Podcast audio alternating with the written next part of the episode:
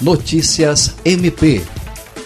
o Ministério Público do Estado do Acre, por meio do Centro de Apoio Operacional de Defesa do Meio Ambiente, Patrimônio Histórico e Cultural e Habitação e Urbanismo, CAOP Mapu, realizou na terça-feira, dia 23, uma reunião com membros e servidores para nivelar informações e delinear ações integradas de combate às queimadas e desmatamento ilegal no Acre. A Procuradora-Geral de Justiça, Cátia Rejane de Araújo Rodrigues, participou da reunião, que contou com a participação de membros do Ministério Público com atuação nas cinco regionais do Estado. Entre os assuntos discutidos está a campanha educativa Covid Mata, mas com fumaça mata muito mais, assim como a ação conjunta com o Ministério Ministério Público Federal e o Grupo de Trabalho de Defesa da Amazônia junto ao Conselho Nacional do Ministério Público. Ficou deliberado no encontro que será realizada reunião quinzenal com este grupo para acompanhamento das ações de combate às queimadas e desmatamento ilegal no Acre. Andréia Oliveira para a Agência de Notícias do Ministério Público do Acre.